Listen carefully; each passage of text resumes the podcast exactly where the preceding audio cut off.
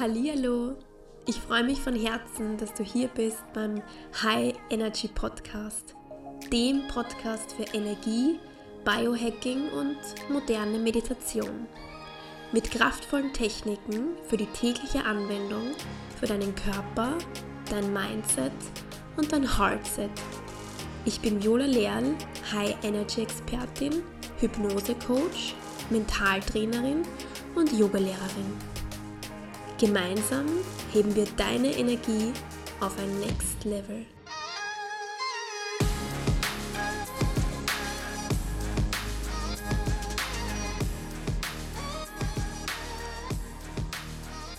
Herzlich willkommen zu dieser neuen Podcast-Folge. Heute gibt es mal was ganz was anderes. Und zwar ist heute der Daniel mit mir gemeinsam im Podcast. Es ist so die erste gemeinsame Folge von uns. Mhm. Und zwar wird es ein QA, also ein Question and Answer, weil wir in den letzten Wochen und Monaten wahnsinnig viele Fragen bekommen haben von euch zum Thema Business, zum Thema Partnerschaft. Der Umzug war auch ein heißes Thema. Und ja, jetzt hat er dann letzte Woche, vorletzte Woche mal ganz offiziell auf Instagram eine Umfrage gemacht, was euch denn aktuell für Fragen von uns interessieren. Und wir haben uns jetzt so ein paar davon rausgesucht und so viel kann ich gleich vorwegnehmen. Es wird sich eigentlich alles heute um äh, unser Business drehen oder um ja, das Thema Selbstständigkeit und um das Thema Partnerschaft. Ähm, die erste Frage, starten wir gleich mal los, ist, ob wir es hauptberuflich machen, das, was wir tun, oder nebenberuflich. Und ich glaube, die Viola startet hier mal. Also, ich kann so viel verraten, einer von uns ist einer von uns macht das hauptberuflich und einer von uns ähm, macht das nebenberuflich und hat noch einen Vollzeitjob. Vielleicht ahnte schon, wer was ist. Wahrscheinlich. Ich habe mich vor ziemlich genau eineinhalb Jahren hauptberuflich selbstständig gemacht, am 1.3.2019. Da waren wir gerade in Thailand und das war der Moment, wo ich meine ersten Rechnungen rausgeschickt habe für meinen ah, ja. ersten Yogakurs. Äh, ich kann mich noch erinnern an dieses Gefühl, das echt utopisch war, für eine eigene Leistung, für eine eigene Dienstleistung, für ein Herzensprojekt, ähm, ja, Rechnungen zu schreiben. Das war so der allererste Moment in Selbstständigkeit, an den ich mich da erinnern kann. Und genau, das liegt jetzt eineinhalb Jahre hinter uns und ich habe kurz davor damals meinen Job gekündigt und hatte auch ja, im letzten Job ähm, schon auf 30 Stunden reduziert, war damals noch in der Immobilienbranche tätig und habe so alles, was ich davor erlebt habe, irgendwie als Vorbereitung gesehen für das, was wir jetzt gerade machen. Alle, alle Erfahrungen, die ich da gesammelt habe im Vertrieb, im Außendienst, in allen Ups und Downs und aus jeder Joberfahrung kann ich da irgendwie was mitnehmen oder konnte ich was mitnehmen, was mir teilweise jetzt auch sehr hilfreich immer wieder auch ist. Ja, und ich bin die, vielleicht erahnt sie schon. Für mich ist es, ist es nebenberuflich, denn äh, zurzeit jongliere ich zwei Berufe oder zwei Bälle, was es jedoch sehr, sehr tricky macht, weil untertags ich sehr, sehr oft hin und her switche, ich mich aber eigentlich gerne auf etwas sehr, sehr stark fokussiere. Wenn ich eine Aufgabe habe, möchte ich fokussiert an die Aufgabe rangehen. Von dem her ist es gar nicht so leicht, ist es gar nicht so easy, ähm, untertags hin und her zu switchen, aber klar, Herzensthema ist unser Business, unsere Zukunft. Und da soll es auch viel, viel stärker in Zukunft auch hingehen. Und gerade deswegen, weil ich eigentlich zwei Berufe jongliere, ist es mir wichtig, eben meine Energie sehr, sehr hoch zu halten. Und das ist ja eigentlich auch unser Kernpunkt, unser Kerninteresse, Thema Energie und Thema Energie hochhalten. Und kann ich eigentlich nur, also ich kann nur beide Berufe deswegen so gut jonglieren, weil ich sehr, sehr viel Sport mache und Thema Ernährung mir sehr, sehr wichtig ist. Das heißt, in der Früh bin ich sehr, sehr oft im Fitnessstudio oder betreibe Sport, was ich brauche, um energiegeladen zu sein und auch untertags, Thema Ernährung ist ja auch bei uns sehr, sehr stark. Zum Beispiel das Mittagessen haben wir uns angewohnt, dass es eigentlich sehr, sehr leicht ist, hauptsächlich Salate. Weil schau mal, wenn du dir den Magen vollstopfst mit etwas, was sehr, sehr schwer ist, bist du unglaublich müde über den ganzen restlichen Tag. Von Thema Ernährung ist beim Thema Energie hochhalten sehr, sehr wichtig. Und auch Regeneration. Ich glaube, es kommt selten vor, gell, dass ich nach 22 Uhr mal schlafen gehe. Das ich habe eigentlich sehr, sehr, also Regeneration, Sport und Ernährung ist für mich da sehr, sehr wichtig, um beide Berufe hochzuhalten und mein Herzensthema auch wirklich voranzutreiben. Genau. Das heißt, Viola Hauptberuf, ich zurzeit Nebenberuf, aber es geht sehr, sehr gut. Genau, und eine Unterfrage, die da auch noch ganz oft kommt, ist, welche Ausbildungen wir gemacht haben beziehungsweise welche wir auch gemeinsam gemacht haben, weil was nämlich ganz, ganz viele nicht wissen, ist, dass nicht nur ich Mentaltrainerin bin, sondern ja, auch. auch. der Daniel Mentaltrainer ist und dass wir, also nicht nur ich Hypnosecoach bin, sondern auch der Daniel ist Hypnotiseur. Das heißt, wir haben beide Ausbildungen gemeinsam absolviert und ähm, auch während unserer Ausbildung schon ersten Mentaltrainingsworkshop gegeben in Wien und ähm, ja, im letzten Jahr generell einige Mentaltrainingsworkshops gemeinsam angeboten. Genau. Mhm. Fein, also war die erste Frage. Zweite, magst du sie stellen oder ich? Gerne ich. Achso, ja, und Yogalehrerin bin ich natürlich auch. Ja, natürlich auch. natürlich auch. Und wir haben auch einige Ausbildungen in nächster Zeit da noch geplant. Sie. Im Persönlichkeitsentwicklung, Spiritualität, ähm, Inner Work Bereich, beziehungsweise im Bereich der Schattenarbeit eigentlich auch. Also ich bin auch überzeugt, dass wir dann nie fertig sind, dass es kein Fertigwerden gibt, was das Thema Ausbildungen betrifft mhm. und gleichzeitig aber ein auch Losstarten sein darf, bevor man das Gefühl hat, dass man perfekt ist und alles kann, weil das wird, glaube ich, auch niemals kommen. Klar. Jetzt aber die zweite Frage. Habt ihr gleichzeitig damit begonnen, euch persönlich weiterzuentwickeln? Nope. Nein, absolut nicht. Ähm, die Viola war immer diejenige, die vorangegangen ist. Ich war immer der Nachzügler. ist aber generell oft so bei, bei Männern und bei Frauen, dass oftmals die Frau der Antreiber ist, wenn es darum geht, sich persönlich weiterzuentwickeln. Und bei uns war es genauso. Ganz genauso. Und von dem her, es gibt ja auch diesen, diesen Spruch, was man oftmals auch sagt, ähm, Männer, das, oder kein, ist kein Spruch, aber Männer das stärkere Geschlecht und äh, Frauen das schwächere, was ja absolut ein absoluter Blödsinn ist. Denn wenn du dir die Persönlichkeitsentwicklung oder alle Menschen, die sich persönlich weiterentwickeln, anschaust, dann ist es oftmals so oder hauptsächlich, dass Frauen da echt die Vorreiterrolle haben. Wir haben das auch mal gesehen bei einem, oder oft bei Seminaren, gell? Wenn du in einen Raum reingehst, in das Seminar, und wenn es, außer, außer es geht um Finanzen, dann ist die Bude voll bei Männern, also mit Männern. Geht es jedoch darum, dich persönlich weiterzuentwickeln? Geht es darum, persönliches Wachstum oder Ziele zu erreichen und deine Zukunft aufzubauen? Dann merkst du, 80-20, oder? 80% Frauen, 20% Männer und die Chance ist relativ auch groß, dass die 20% Männer von den Frauen mitgeschleppt wurden.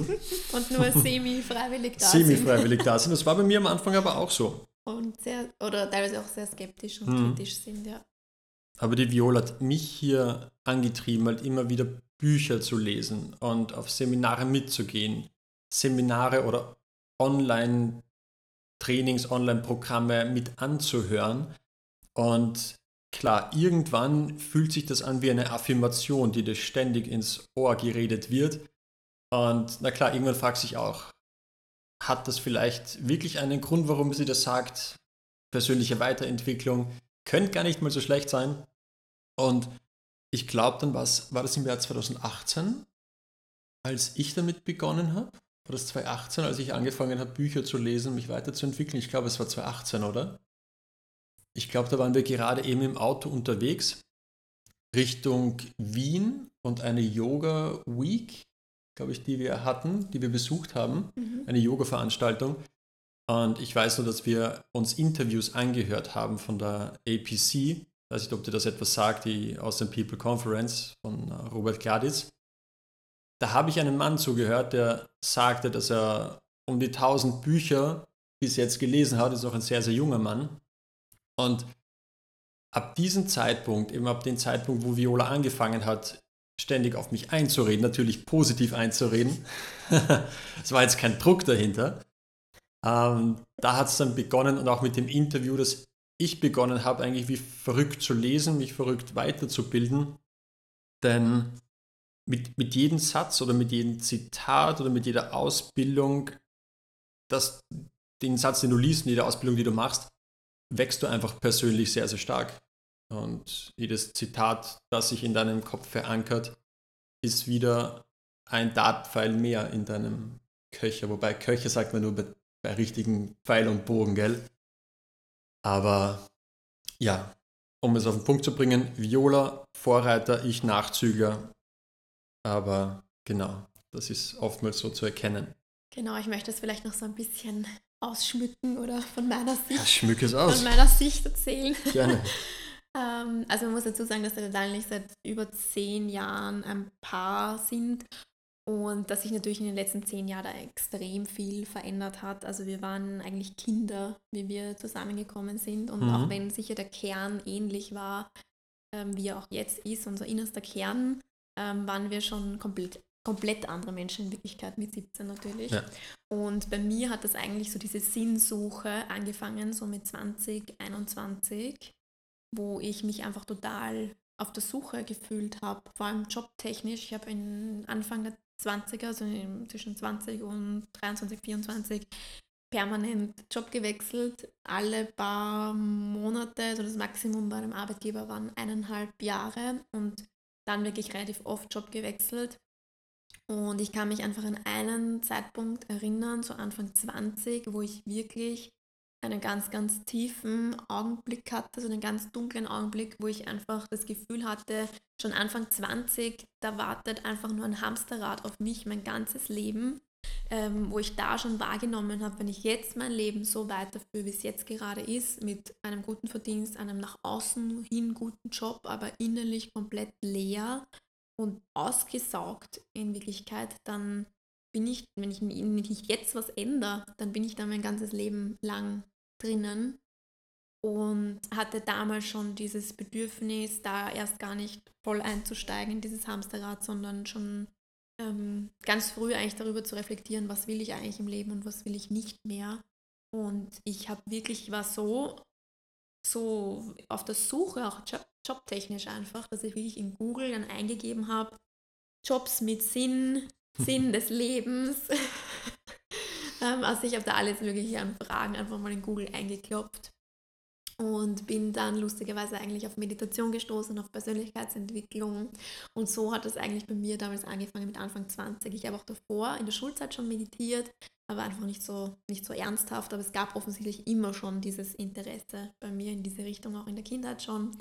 Aber wirklich dann mit Anfang 20, wo ich einfach auch diese Fragen an das Leben hatte und ich begonnen habe, so in der Persönlichkeitsentwicklung, in der Spiritualität auch ein Zuhause zu finden und Antworten zu finden und ich mich eigentlich mich immer mehr selbst zu finden und alte Schichten von mir abzulegen aus Ängsten, aus Zweifeln. Ich war extrem mit Selbstzweifeln durchfressen in Wirklichkeit und sehr unsicher und da waren so viele Fragezeichen.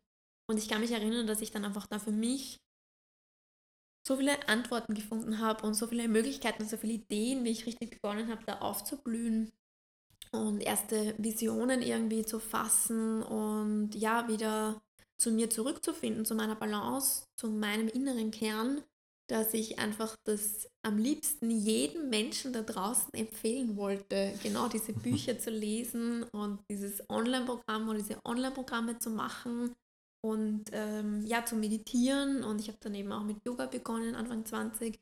Und natürlich will man gerade so den Menschen, die man am meisten liebt, also die, die im nahesten Umfeld sind, denen möchte man das als erster irgendwie mitteilen, was man da gerade so für sich entdeckt hat.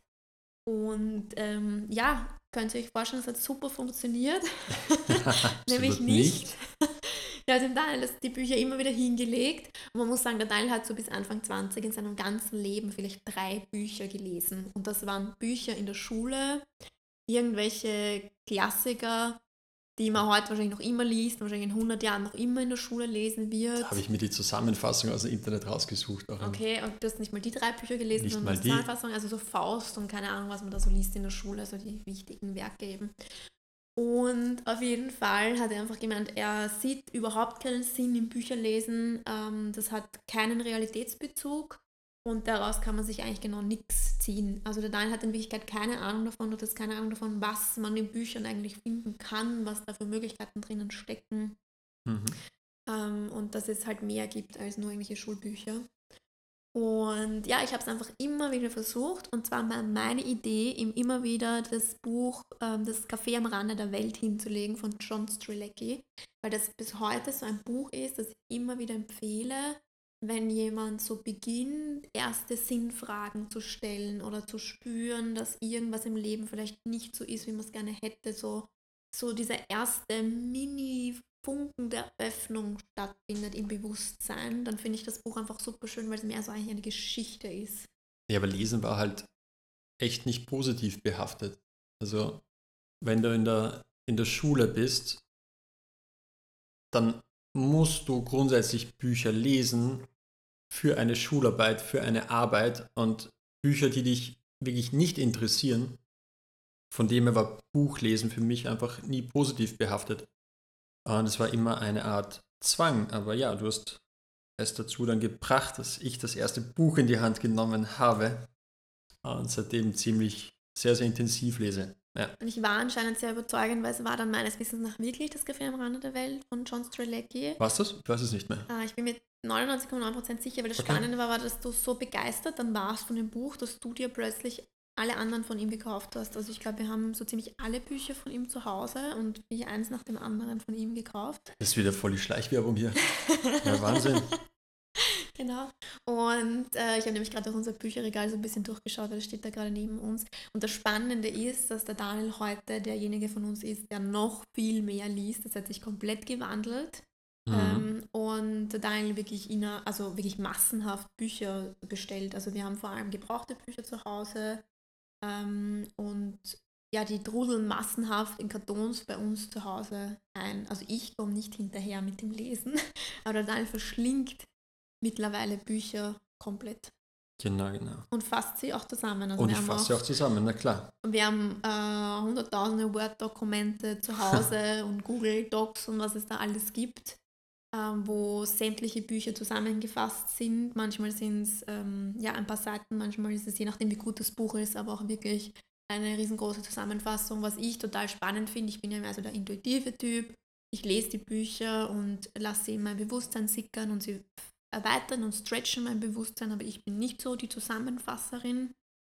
Da ist auch was, was ich mir von dir so ein bisschen abschauen und lernen kann, weil es natürlich total sinnvoll ist, da auch immer wieder mal hineinzuschauen und nachzulesen und sich Dinge in Erinnerung zu rufen und so den Kern für sich ein bisschen rauszuziehen. Was ist so die Essenz dieses Buchs? Ähm, was gibt mir das eigentlich oder was habe ich mir daraus mitgenommen? Das hast du sehr, sehr schön ausgeschmückt. Man merkt, wer der Kreative ist unter uns. ähm, fein. Die nächste Frage, was haben wir hier? Welcher Motivationsspruch oder Sprüche motivieren euch Tag für Tag, um euren Weg zu gehen? Magst du starten? Ich starte oder soll ich gerne. Starten? Ich habe nicht so einen typischen Motivationsspruch, den ich mir jetzt jeden Tag vorsage und der mich jetzt durch mein Leben leitet und der mir alle Herausforderungen abnimmt oder wegblasen lässt irgendwie. Was ich aber zum Beispiel habe, ist eine Intention, bevor ich eine Yogastunde eröffne. Und zwar habe ich mir das eigentlich angewohnt, ganz am Anfang gleich, als ich noch total unsicher war beim Unterrichten, also wo ich wirklich total nervös war vorher in den Stunden oder vor den Stunden und mir wirklich kurz davor überlegt habe, wieso mache ich das eigentlich? es fordert mich so heraus. Und ähm, damals war es für mich noch, obwohl ich davor im Vertrieb war, aber so ungewohnt plötzlich ähm, so was Persönliches zu teilen. Für mich ist eine Yogastunde was total Persönliches und Intimes und Schönes und Das sind Worte und Sätze, die wir selten irgendwie im Alltag irgendwo anders finden oder gebrauchen oder von jemandem hören. Also es ist eigentlich was total Herzöffnendes. Und es war für mich total ungewohnt, mich da hinzusetzen und zu unterrichten. Und deswegen habe ich mir da so eine Intention zugelegt, die mich einfach immer wieder daran erinnern soll, wieso ich das mache, warum ich das mache und die mich auch daran erinnert, dass meine Arbeit einen Wert hat, weil es manchmal doch auch herausfordernd ist, ähm, selbstständig zu sein, weil ja, man hat ja gerade auch bei so einem Podcast zum Beispiel, da sitzt jetzt keiner gegenüber oder so, wir sitzen da alleine gerade in einem Raum und ähm, wir sind eigentlich angewiesen auf Rückmeldungen, auf Feedback. Und auch wenn das nicht den Wert unserer Arbeit beeinflusst, ist es trotzdem manchmal schön, es einfach auch zu hören und kann auch, ja, es gibt auch manchmal so diese, diese schweren Momente natürlich und da kann einfach so eine Intention auch helfen, sich immer wieder zu erinnern, warum mache ich das eigentlich? Und auf jeden Fall mache ich das vor jeder Yogastunde. Ich gehe in die komplette Stille am Anfang der Stunde. Ich schließe meine Augen, bin im Meditationssitz und es ist einfach mal Stille im Raum. Ich sage einfach mal nichts. Ich habe meine Augen geschlossen und la lasse so mein inneres Programm ablaufen. Und die Sätze, die ich mir vorsage, sind, ich inspiriere Menschen, ich öffne Herzen und ich verändere Leben. Und in dem Moment, wo ich das sage, spüre ich immer so ein Lächeln und wo so eine Leichtigkeit kommt und einfach so dieses Ausrichten und dann kommt so dieses Hell, yes, genau das ist es, was ich tue und es ist einfach nur schön. Genau. Und das, das ist so, das ist für mich so, sind so drei Sätze, die mich immer wieder begleiten, vor allem jetzt, wenn es ums Yoga-Unterrichten geht. Und sonst arbeite ich natürlich mit Affirmationen und die verändern sich aber auch immer mal wieder. Ich habe so ein paar Sätze, die mich jetzt jahrelang begleitet haben, aber auch die ja, dürfen sich natürlich auch adaptieren und, und verändern. Und was mich heute motiviert, motiviert mich vielleicht nicht morgen und umgekehrt. Also es ist, glaube ich, auch jeder Tag einfach ein bisschen noch anders. Mhm. Ähm, ich habe einen Spruch und ich nehme an, er ist wahrscheinlich etwas untypischer für dich, wenn du es jetzt hörst. Und da zwar der Spruch lautet, You're gonna die. Also du wirst, du wirst sterben. Und ich habe hier eine Geschichte dazu. Und zwar der Spruch kommt von, von Gary Wee. Also ich weiß nicht, ob du ihn kennst. Das ist ein amerikanischer Motivator, der auf Bühnen steht und Leute eben motiviert. Und die Geschichte ist folgendermaßen. Er, er sitzt in einem, einem Auto und es wird gerade eben rot. Er sitzt drinnen und er hat die Fenster runtergelassen. Und eine Dame erkennt ihn von außen, läuft auf ihn zu. Sie weiß, es ist Gary wie der Motivator schlechthin. Rennt auf ihn zu und sagt, ähm, Mr. Gary, Sie haben jetzt nur wahrscheinlich 30 Sekunden Zeit, dann wird es wieder grün, haben Sie einen Spruch oder ein Wort, um mich zu motivieren, dass ich meine Ziele erreichen kann, dass ich meinen Herzensweg gehen kann, dass ich meinen Lebensweg gehen kann. Und er überlegt circa fünf Sekunden lang und sagt dann zu ihr, You're gonna die. Du wirst sterben. Und schau mal, wir werden irgendwann sterben. Dieses Leben kannst du nicht lebend verlassen. Irgendwann ist es vorbei. Und was. Spirituell gesehen natürlich schon. Ja, okay, spirituell gesehen, also kommt drauf an, an was du glaubst, aber in dem jetzigen Körper wirst du nicht mehr zurückkommen. Ähm, genau. Wir glauben daran auf jeden Fall, dass wir zurückkommen. Nicht in unserem Körper, ähm, jedoch die Seele selber. Und aber you're gonna die. Du wirst aus deinem Körper irgendwann herausgehen, irgendwann wirst du sterben. Und das ist das, was die meisten Menschen absolut vergessen. Wahrscheinlich 99 Prozent oder noch mehr aller Menschen da draußen vergessen, dass sie sterben. Weil klar, es ist, es ist eine Gewohnheit zu leben. Es ist gewohnt, in der Früh aufzuwachen, aufzustehen, das Leben zu leben, weil wir es nicht wissen, wie es ist, einmal dieses Leben nicht zu haben. Wir leben jeden Tag und vergessen, irgendwo natürlich wissen wir, dass wir sterben werden, aber mit diesem Thema wollen wir uns einfach nicht auseinandersetzen. Und dann kommt es dazu, was die Viola vorhin gesagt hat, dem Thema Lebens, äh, nicht Lebensrad, Thema Hamsterrad, dass wir jeden Tag aufwachen, wahrscheinlich immer wieder dieselben Dinge tun, fünf Tage die Woche. Wir stehen auf, fahren an die Arbeit, fahren wieder zurück, gehen schlafen und das oftmals wiederholt sich das Tag für Tag bei vielen 20, 30, 40 Jahre lang durchgehend hintereinander und wir machen immer dieselben Dinge, weil wir vergessen, dass irgendwann der Gong kommt, wo wir nicht mehr aufwachen, wo wir nicht mehr an diesen Tag haben, wo wir leben können. Und ich kenne ein Beispiel oder ich habe einmal eine Dame, ich glaube, ich weiß gar nicht, ob du die Geschichte überhaupt kennst. Ich habe einmal eine Dame gefragt, die so um die 60 oder 70 Jahre alt war. Und ich bin mit ihr in ein Gespräch gekommen und ich habe sie irgendwann mal gefragt, okay, erzähl mal was von dir, erzähl mal was von deinem Leben, ich möchte dich näher kennenlernen. Und ich glaube, das war sogar noch bevor wir uns gekannt haben, weiß ich jetzt nicht genau.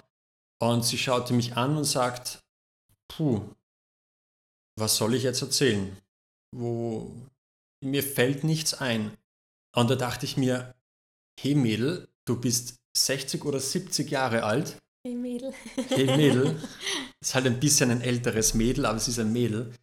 Du bist 60 oder 70 Jahre alt und dir fällt nichts ein, was du mir jetzt erzählen kannst von deinem Leben. Du hast vielleicht noch nicht so viel erlebt oder gar nichts erlebt und ständig vielleicht immer nur für andere gelebt, aber nicht wirklich dein Leben gelebt. Ich habe gedacht, wow, so, also wenn mich mit 60 oder 70 jemand das fragt, eine Frage, bitte erzähl mir was von dir, da will ich den anderen auffordern, jetzt sich einmal zwei, drei Tage Urlaubstage zu nehmen, weil es jetzt abgeht. Weißt du, weil ich dir jetzt was erzählen will, was denn so abgegangen ist in meinem Leben. Und das ist mein Ziel. Also ich will unglaublich viel zu erzählen haben, wenn mich mal später meine Enkel oder jemand anderes fragt, erzähl mal was von dir. Und mein, vielleicht kennst du ja auch Menschen, wenn du sie fragst, ähm, oder wenn Menschen von ihrer Vergangenheit erzählen und sie sagen, in meiner Schulzeit oder jetzt bin ich 60, 70, seit meiner Schulzeit ist das Leben einfach nur verflogen, die Zeit ist verflogen. Und das passiert halt immer nur dann, wenn du Tag für Tag dasselbe tust. Denn dann vergehen die Stunden relativ schnell oder du füllst die, die Stunden nicht mit Leben und das ist halt sehr traurig. Und sozusagen, ja. Vor allem dann, wenn du es unbewusst tust. Das wenn ist ein ganz tust, ja. wichtiger Punkt, weil selbst wenn du Tag für Tag dasselbe tust, aber wenn du dir in jedem einzelnen Moment darüber bewusst bist, was du gerade tust, dann wirst du dich am Ende des Lebens ja. auch erinnern können, weil du kannst dich an alle Momente erinnern, die du bewusst wahrgenommen hast, die du genossen hast, wo du das Leben gespürt hast.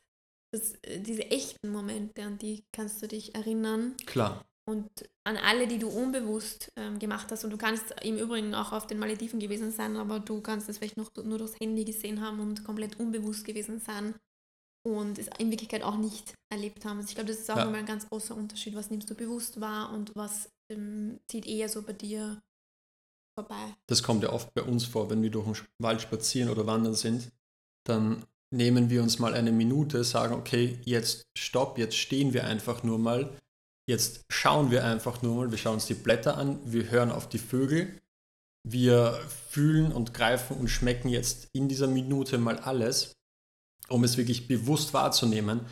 Denn ich weiß nicht, vielleicht kennst du es auch, wenn du unterwegs bist und du bist so in einer Gedankenschleife drinnen, dann schaust du vielleicht nur am Boden, du bist in der wunderschönsten Umgebung, bist gerade auf dem Berg spazieren oder im Wald spazieren. Und nach zwei Stunden kommst du drauf, wow, wo war ich die letzten zwei Stunden? Ich war nicht präsent, ich war nicht hier. Ich war durchgehend in meinen Gedanken und wir versuchen das sehr, sehr gut, uns immer eine Minute einfach mal hinzustellen, einfach mal zu genießen. Und ja, entweder du stoppst mich oder ich stoppe dich und dann heißt es, okay, eine Minute Ruhe und jetzt einfach nur mal schauen und, und genießen. Das ist spannend, genau. das habe ich letzte Woche in der Podcast-Folge auch schon erzählt. Hast du das? Okay, nein, das habe ich nicht gehört. Wollte ich gerade sagen. Das ich habe diese Podcast-Folge nicht gehört. Es also, tut mir leid. Das ist mein Podcast nicht. nein, das ist aber schön. Schön, dass dir das auch eingefallen ist. Ich muss ja dazu sagen, der Daniel schneidet ja den Podcast und hört oft meine Stimme vielleicht zehnmal hintereinander gewisse Sequenzen, wo halt irgendwas drüber gelegt wird oder verändert wird, aber diese, dies, dieser Abschnitt ist entgangen. Dieser Abschnitt ist mir entgangen. ähm, nein, aber zu diesem Thema noch auch ein, ein Buch, das haben wir beim Retreat auch oft gesagt, vom Brony Ware, Fünf Dinge, die die Sterbende bereuen. Ich weiß nicht, ob du es kennst. Und Brony Ware war eine Palliativpflegerin. Sie hat todkranke Menschen die letzten Wochen in ihrem Leben noch gepflegt. Und sie hat die Menschen gefragt, wie war ihr Leben oder was, was haben sie zu erzählen. Und als erstes kam nie das Schöne, sondern sie haben immer damit angefangen, was sie in ihrem Leben bereuen. Und ein Punkt davon war, und das haben 100 Prozent, also alle Menschen gesagt, ich wünschte, ich hätte ein Leben geführt nach meinen eigenen Vorstellungen, nach meinen eigenen Wünschen und nicht so, wie andere es von mir erwartet haben. Das heißt, die Menschen, ihr Leben wurde gelebt, sie haben ihr Leben nicht so gelebt, wie sie es wollten. Und von dem her der Appell an dich, leb, lebe jetzt. Also jetzt ist der, der Zeitpunkt, wo du leben kannst. Es gibt am Ende des Lebens keinen Repeat-Knopf, sag mal so Repeat-Knopf, wo du einfach sagst, okay, es war in Ordnung, ich hätte es doch etwas besser machen können, also ich habe meine Ziele jetzt nicht erreicht, was so das Leben, das ich leben wollte, habe ich nicht gelebt. Ich wiederhole es einfach nochmal. Diesen Knopf wird es nicht geben, von dem her der Appell an dich, wenn du ein Ziel hast, wenn du einen Traum hast, wenn du einen Wunsch hast, dann ab geht's, leb und hab, hab Freude daran. Ich glaube, ich habe das auch mal gesagt. Am, am Sterbebett will ich dann noch die Faust in die Luft werfen, so als letzte, als letzte Möglichkeit mit den letzten Energiereserven und die Faust in die Luft strecken und sagen, hell yes, what a ride. Also holy shit, was für ein Ritt. wow, das reimt sich sogar. Und ich finde, das ist einfach ein sehr, sehr schöner Gedanke. Und das sind alles Themen, die wir jetzt eigentlich ansprechen, die auch bei unserem Online-Training sehr, sehr stark fokussiert werden. Also dieses Ziel erreichen, Herzensziel erreichen, den Lebensweg so gehen, wie man sich vorstellt. Und ja, das ist ein sehr, sehr großer Fokus zusätzlich zum Thema Energie aufbauen. Genau. Mhm. Genau, ich würde sagen, wir gehen weiter zur nächsten Frage, zur vierten Frage. Ja. Wer treibt wen an? Wer ist umsetzungsstärker? Okay, magst du starten? es, ist, es ist schwer zu sagen. Also dieses, diese, diese Frage, okay, dann starte ich. äh, diese Frage ist echt schwer zu beantworten. Die Viola ist eher die Kreative, diejenige, die sich Gedanken macht, die plant, die Retreats plant, die Workshops plant, das Online-Training geplant hat und oder einfach die Idee mal in den Raum gestellt hat. So eine Idee kommt nicht von mir, diese Ideen kommen immer von dir. Also du bist wirklich die Kreative, die sich Überlegungen macht und sagt, okay, wir reißen das jetzt an, wir machen es, wir gehen jetzt das Risiko ein und wir setzen das jetzt um. Und ich bin so der Typ, der dann, wenn es beschlossen ist, in die Umsetzung kommt und auch sagt, okay, welches Equipment brauchen wir dafür, welche Technik brauchen wir dafür, wie ist das auf die Beine zu stellen und derjenige, der uns dann auch in dieser Zeit auch mal so Po-Tritte gibt und sagt, okay, das brauchen wir noch und das müssen wir noch machen und dann müssen wir noch umsetzungsstärker sein. Dementsprechend, es würde ohne, ohne mir würde das Equipment und sonstige Sachen einfach nicht stehen, aber auch ohne der Viola würden nie solche Workshops oder Seminare oder Online-Trainings, die es in Zukunft geben wird, die würde es nicht geben, weil einfach die Kreativität von mir dann da gar nicht ist. Das heißt, wir ergänzen uns da sehr, sehr gut. Dementsprechend, wir treiben uns eigentlich gegenseitig an. Genau, also ich würde sagen, ich bin so eher die Visionärin und der Daniel ist mehr so der Macher. Und es ergänzt sich einfach perfekt, weil ohne eine Vision äh, gibt es nicht viel zu machen, nicht viel umzusetzen und umgekehrt genauso. Also es ergänzt sich perfekt, weil immer nur irgendwas zu machen, irgendwas zu tun, ohne zu wissen, wo soll es hingehen, was ist eigentlich der Herzenswunsch, was ist die Vision, ist genauso mhm. sinnbefreit irgendwie. Und das Spannende ist, ähm, wenn es Zweifel bei uns gibt, die natürlich auf unserem Weg auch immer wieder aufkommen, dann ist es ähm, lustigerweise beim Daniel eher so der erste Moment, also dann, wenn ich eine Vision habe, die so in ein, zwei Jahren zum Beispiel ist, wo, wo ich sage, hey, äh, ich habe dir die Idee für diesen Workshop, dieses Event, für dieses Retreat und jetzt geht es darum, dass wir in eine Vorleistung gehen und das ähm, zahlen und ich bin dann so diejenige, die es so aufbereitet, dieses Projekt im Teil vorstellt und zeigt irgendwie und dann ist das meistens so der Punkt, wo der Daniel dann eher so das Skeptische ist, so dieser erste Moment, so dieses, okay, sind wir schon so weit, diesen Schritt zu gehen, wollen wir den jetzt gehen, wollen wir dieses, dieses finanzielle Risiko irgendwie gerade eingehen und ähm, bei mir ist es eher so, dass wenn wir dann diese Entscheidung getroffen haben, die wir bis jetzt auch immer zu 99 Prozent eigentlich auch dann so genau getroffen haben, wie meine Idee eigentlich war. Ja, 99 ist fast schon untertrieben, ja. Ja, stimmt. dann ist es aber meistens so, dass bei mir dann eher am Weg so die kritischen Momente kommen, so diese Momente, oh Gott, was habe ich mir dabei gedacht? Wie mutig war mein Ich vor ein paar Wochen oder Monaten, weil manchmal am Weg das so ein bisschen versickert, wenn ich mhm. merke, wie groß mein, mein Ich vor ein paar Wochen oder Monaten ähm, visioniert hat. genau, und dann braucht es den Teil, der mich dann wieder am Boden runterholt und der dann die Struktur schafft und der dann so der Macher ist und der dann auf einmal voll im Urvertrauen ist. Also bei mir ist das Urvertrauen eher am Anfang da, bei der großen Vision. Und beim Daniel stellt sich dann mit der Zeit ein. Das ist auch spannend. Ja, also, aber wir können da gegenseitig auch voneinander lernen und es ja, ergänzt sich einfach auch super. Genau. Okay, fein. Die, das ist die fünfte Frage, richtig? Mhm. Wie finde ich den richtigen Partner oder die richtige Partnerin? Ähm, das heißt, wir switchen jetzt so ein bisschen vom Thema Vom. Thema Business jetzt ins Thema Partnerschaft. Das ist eine sehr interessante Frage. Und wir können es, es ist sehr, sehr schwer zu beantworten, denn die Viola und ich, wir sind seit zehn Jahren zusammen. Wir wissen es nicht, wie wir jetzt den richtigen Partner, die richtige Partnerin finden. Und ich glaube, vor den zehn Jahren, vor den zehn Jahren war es nicht unbedingt unsere Absicht, sofort den richtigen Partner zu finden. Das hat sich natürlich ergeben. Jedoch ich bin hundertprozentig davon überzeugt vom Thema Energie und Thema Schwingung, denn schau mal, alles ist Energie, alles ist Schwingung. Wenn du heute deinen Arm, also wenn du ihn jetzt deinen Arm jetzt berührst, wirst du merken, er ist total fest und es ist eine Materie und es fühlt sich an, da ist einfach ein, ein Gegenstand. Gegenstand, Thema Arm. Wenn du diesen Arm jetzt unter ein sehr, sehr gutes Mikroskop legen würdest, würdest du erkennen, dass dein Arm aus Milliarden oder dein ganzer Körper aus Billionen von Zellen besteht. Das heißt, das sind Zellen, die auch wiederum zu 98 Prozent aus luftleeren Raum bestehen. Und diese Zellen schwingen. Diese Zellen sind Energie und du kannst diese Energie auch sehr, sehr gut spüren. Zum Beispiel, wenn du, wenn du verliebt bist was haben die meisten Menschen dann? Sie haben Schmetterlinge im Bauch, das fühlt sich gut an.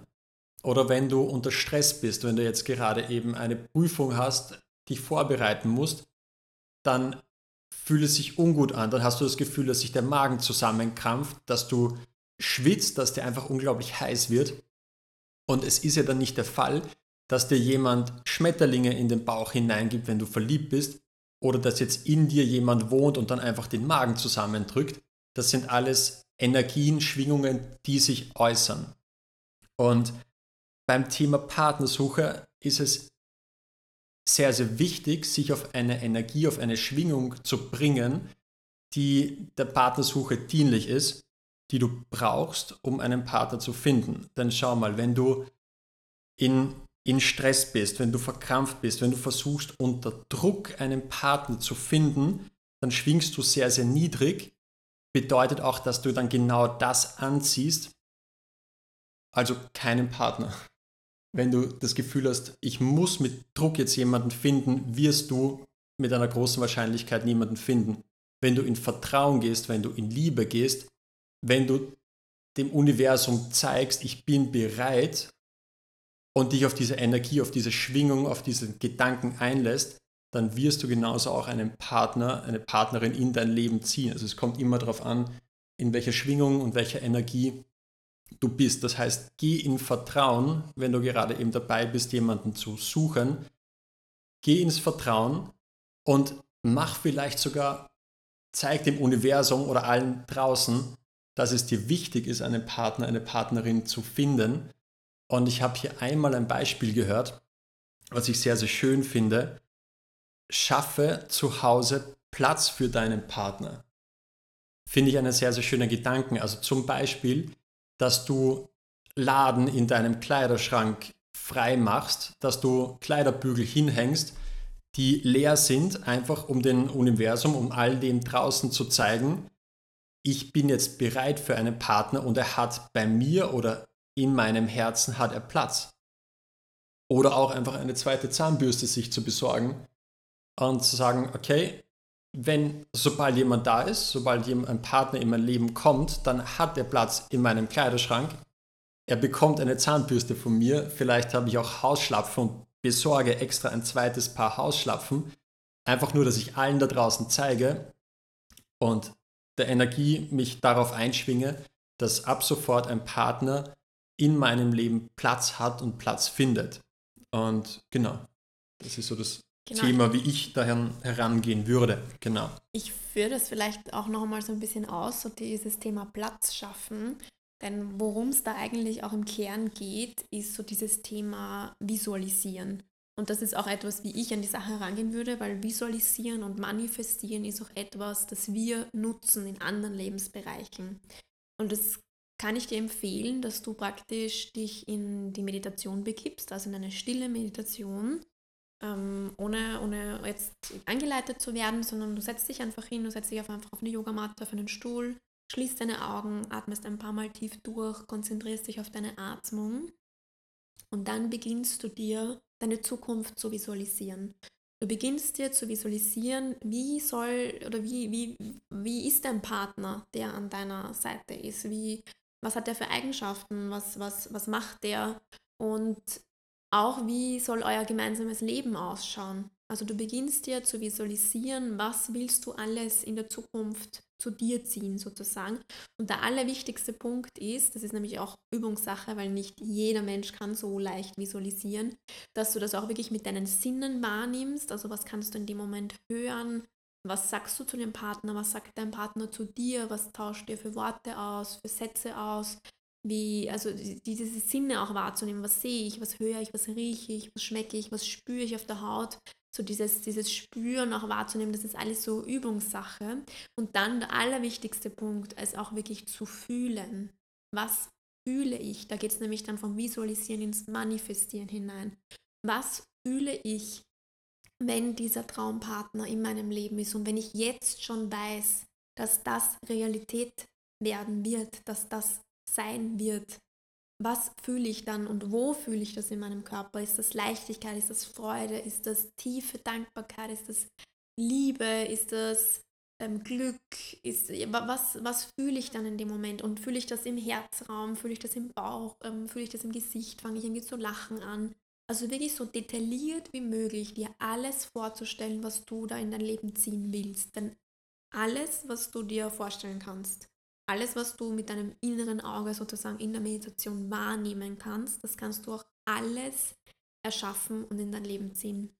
Wenn du es nicht sehen könntest, kannst du es auch nicht erschaffen. Aber sobald du es sehen kannst, ist es für dich absolute Realität. Und dann geht es darum, eben von der Visualisierung in die Manifestierung hineinzugehen und es wirklich zu fühlen und jetzt schon dankbar zu sein, dass es kommen wird. Also jetzt schon in dieses Urvertrauen zu gehen, in diese Sicherheit zu gehen, dass all das kommen wird. Das heißt, was du am Ende zum Beispiel in der Meditation machen kannst, ist, dass du einfach dreimal Danke sagst dass du die Hände vors Herz bringst, dich verneigst und dreimal Danke sagst an das Universum, an die höhere Kraft, an was auch immer, an diesen Zukunftspartner ähm, und dass du ihm dieses Gefühl gehst zu wissen, es wird kommen. Genau, und dann können halt so hart, das ist so das, das, das Heartset oder das Mindset so ein bisschen äh, zu formen sozusagen und dann können halt so Dinge kommen, wie der Daniel schon gesagt hat, so dieses Platz schaffen. Das sind dann wirklich so die ganz konkreten Dinge, die man dann auch wirklich umsetzen kann, so dieses Platz schaffen. Aber was nämlich auch spannend ist beim Visualisieren, dass du dir da auch überhaupt klar machen kannst, wie ist eigentlich mein Traumpartner? Was macht er eigentlich? Wie, wie spricht er? Wie gestikuliert der? Und ähm, jetzt nicht unbedingt das Aussehen, aber dass du einfach ihn dann eben auch erkennst, wenn du ihn siehst. Weil vielleicht bist du dir gar nicht so sicher darüber, ähm, wie soll eigentlich mein Partner sein und selbst wenn er dir über den Weg laufen würde, jetzt im Kaffeehaus zum Beispiel, würdest du ihn vielleicht gar nicht wahrnehmen. Aber durch diese Visualisierungsübung, die ich dir übrigens immer wieder empfehlen kann, das ist keine einmalige Sache, sondern es ist ein Prozess, das ist wie ein Muskel, den du trainierst, nämlich den Visualisierungs- und Manifestierungsmuskel. Ähm, ja, wird dir das einerseits immer leichter fallen, aber du wirst den oder diejenige, je nachdem, ähm, wen oder was du suchst, eben auch viel leichter erkennen können. Und dann wird dir klar sein, auch wenn derjenige dasteht, ah, okay, das ist jetzt so ein potenzieller Wunschpartner, den ich habe. Also so würde ich auf jeden Fall herangehen über Visualisierung und Manifestierung. Das, das Ganze ist übrigens auch ein, ein Naturgesetz, das Gesetz der Entsprechung. Und dein Äußeres spiegelt immer dein Inneres wider. Und welche innere Überzeugung du auch immer hast, wird sich im Außen zeigen. Und ja, dementsprechend. Das ist übrigens auch Teil des, unseres Online-Programms, also dieses Thema Schwingungen, ähm, auf was für eine Schwingung bin ich unterwegs, was für einen Partner ziehe ich über meine Schwingung an. Also es geht nicht konkret um Partnerschaft, aber natürlich wird sich alles verändern, wenn du dieses Prinzip von Frequenz, von Energie, von Schwingung, aber eben auch ähm, ja, so Naturgesetze mhm. bzw. spirituelle Gesetze kennst und eben auch für dich nutzen kannst. Denn was alle kennen, das ist das Gesetz der Schwerkraft. äh, es gibt aber noch viel mehr Naturgesetze da draußen, die eins zu eins genauso arbeiten und gewisse ja, Frequenzen und Energien freilegen, um Dinge möglich zu machen. Genau. Das wäre jetzt auch eine offene Frage, richtig? Ja. Welchen Tipp habt ihr an Frauen, um deren Männer, in der mit, mit denen sie in einer Partnerschaft sind, zu motivieren, an sich selbst zu arbeiten. Wer startet? Du darfst gleich loslegen. Ich darf starten. Und zwar, da können wir eigentlich anknüpfen an die vorherige Frage. Und zwar, es geht dann auch immer darum, welche Energie du aussendest. Wichtig ist es, vorzuleben, genauso wie das die Viola bei mir gemacht hat. Vorzuleben im Sinne von selber Bücher lesen, selber auf Seminare gehen, sich Online-Programme anzuhören und sich da wirklich hineinzulesen und hineinzuarbeiten. Und er bekommt das natürlich mit, auch wenn er sich jetzt sofort nicht damit befasst, er bekommt mit, mit was du dich auseinandersetzt und was für Vorlieben du hast. Und du kannst ihm natürlich auch Bücher schenken oder so zu Seminaren einladen, zusammen ein Online-Programm machen, das könnte zusammen machen und ihn, ihn wieder, immer wieder motivieren. Denn wie auch bei der Viola und bei mir, sie war die Vorreiterin, ist natürlich in vielen Dingen noch immer die Vorreiterin und hat mich aber dann auch liebevoll immer wieder an sich herangezogen und liebevoll motiviert. Wichtig ist jedoch, beobachte nach einer gewissen Zeit, ob du das Gefühl hast, dass dein Partner, ob er Interesse hat an deinen Themen oder ob er komplett abblockt.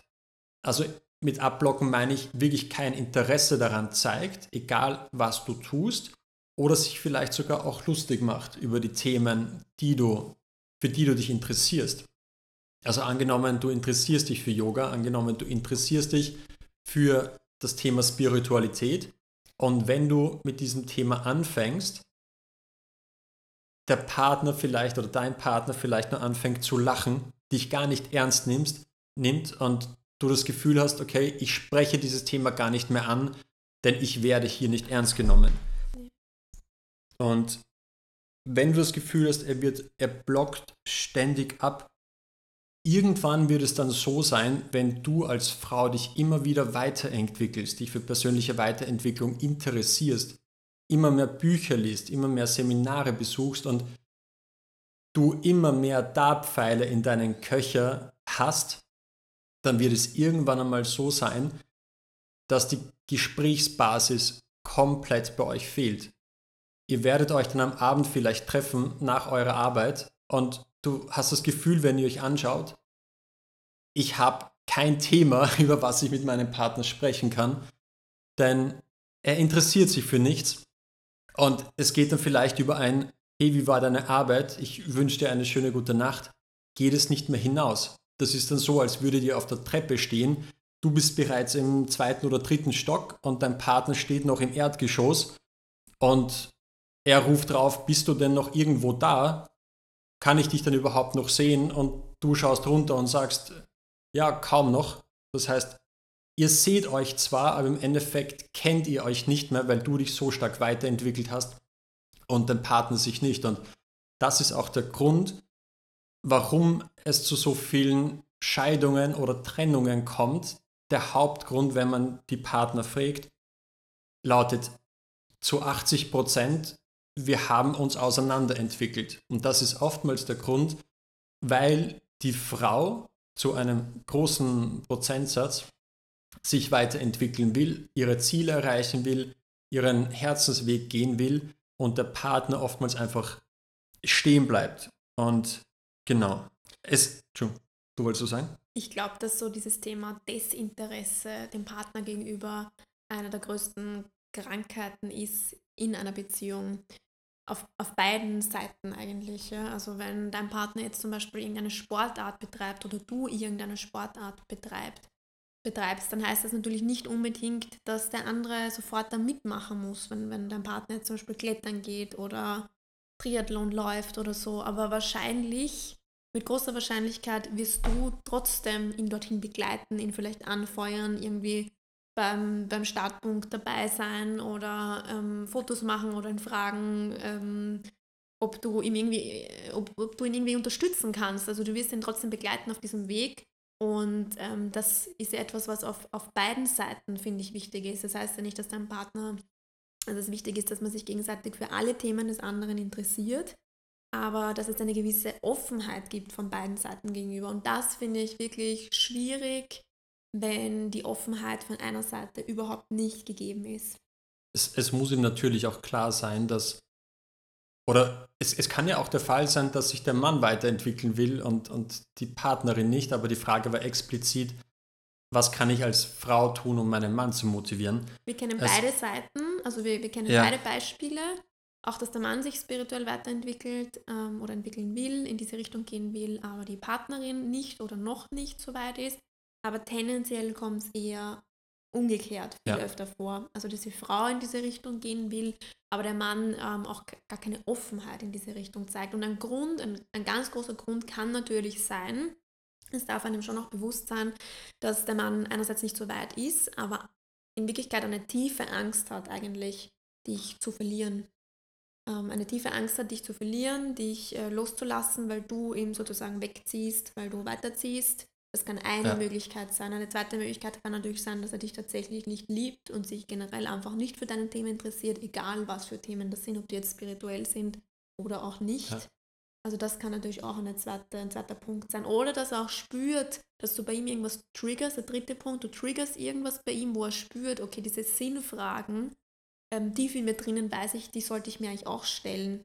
Tief in mir drinnen weiß ich, da gibt es irgendwas zu bearbeiten, aber ich will mich dem eigentlich nicht stellen und ich will eigentlich diesen Schmerz vielleicht auch nicht zulassen. Mhm. Also ich habe diese Offenheit auch dahingegen nicht, mich weiterzuentwickeln und mich zu öffnen. Also entweder ähm, er hat Angst, dich zu verlieren, er liebt dich nicht, oder du triggerst irgendetwas in ihm. Ja, aber es muss dem Partner auch klar sein, dass Partnerschaft bedeutet zu wachsen, aber gemeinsam zu wachsen und wenn das ein Partner nicht will, wenn er ständig so bleiben will, wie er jetzt ist und sich nicht für die Interessen des anderen interessiert und die vielleicht herunterspielt oder sich lustig macht, dann darf diese Person aber auch Single bleiben.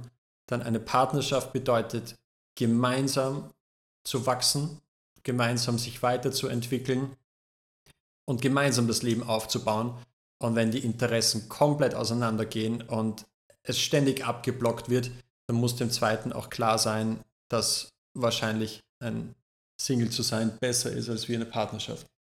Ja, und um auch nochmal auf die Frage zurückzukommen, welchen Tipp wir haben an Frauen, ähm, um deren Männer zu motivieren, also um dann nochmal so diese Essenz rauszusaugen, sozusagen. Du hast es eben am Anfang gesagt, ich glaube, das Wichtigste ist es, es vorzuleben, was auch immer es ist, egal ob es jetzt im Ernährungsbereich ist ob es äh, beim Thema eben Lesen ist, ob es ist, mehr Sport zu machen, rauszugehen in die Natur, Persönlichkeitsentwicklung, was auch immer es ist. Also es geht, glaube ich, immer darum, zuerst sich selbst zu empowern, selber erstmal da irgendwie sich wohlzufühlen, Dinge auszuprobieren und ähm, selber diese Power zu haben und dann das Gegenüber empowern auch zu können. Also bei uns so ein konkretes Beispiel ist, dass ich, also wir haben seit äh, langem kein Fleisch mehr zu Hause, wir bereiten kein Fleisch zu, wir kaufen kein Fleisch. Aber es war definitiv vor, kann gar nicht sagen, ich schätze mal vor zwei Jahren oder so, dass das bei mir angefangen hat, dass ich das Bedürfnis nicht mehr hatte, selber Fleisch zu kaufen und zuzubereiten. Und da war es, und das ist glaube ich schon länger her, vielleicht ist es auch schon drei Jahre her, ich weiß es nicht, aber da war es dann tatsächlich so, dass ähm, ich angefangen habe, vegetarisch zu Hause zu kochen. Und wenn er Daniel Fleisch wollte, hat er sich das selber extra abgebraten und über sein Essen drüber gegeben. Und das war so dieser erste, dieses erste Commitment von mir, okay, ich will diesen Weg gehen, ich schlage den ein ich habe aber, ich, es ist natürlich auch nicht so, dass wir jetzt ständig deswegen in eine Diskussion gehen oder dass ich dir das jetzt verbiete, dass du da jetzt Fleisch drauf gibst oder whatever, sondern es war halt echt so, okay, ich habe für mich diese Entscheidung getroffen und ich lebe das vor. Und wenn er wissen will, wieso, dann können wir uns gerne drüber unterhalten oder ähm, passiert dann klarerweise sowieso dass vom, vom Gegenüber im Optimalfall Interesse da ist, wieso, weshalb, warum. Und so hat sich das bei uns einfach entwickelt, dass es beim Daniel immer weniger wurde. Es war wirklich so ein konkretes Vorleben.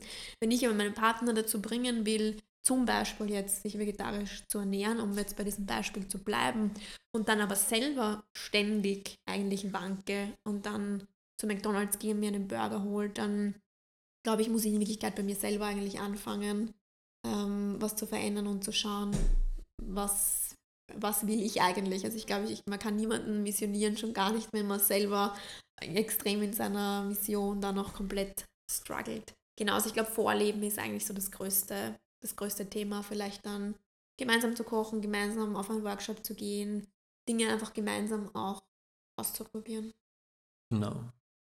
Ja, das war eine, wow, lange Folge. Wirklich lange Folge. Ähm, ja, danke, dass du dabei warst, dir das angehört hast. Das freut uns sehr.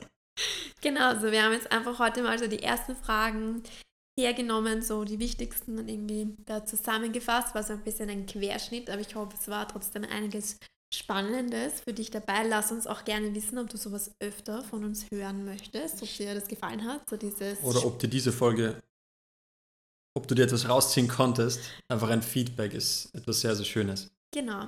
Und ja, dann würde ich sagen, wir hören und sehen uns bei der nächsten Podcast-Folge. Deine Hab, Viola. Dein Daniel.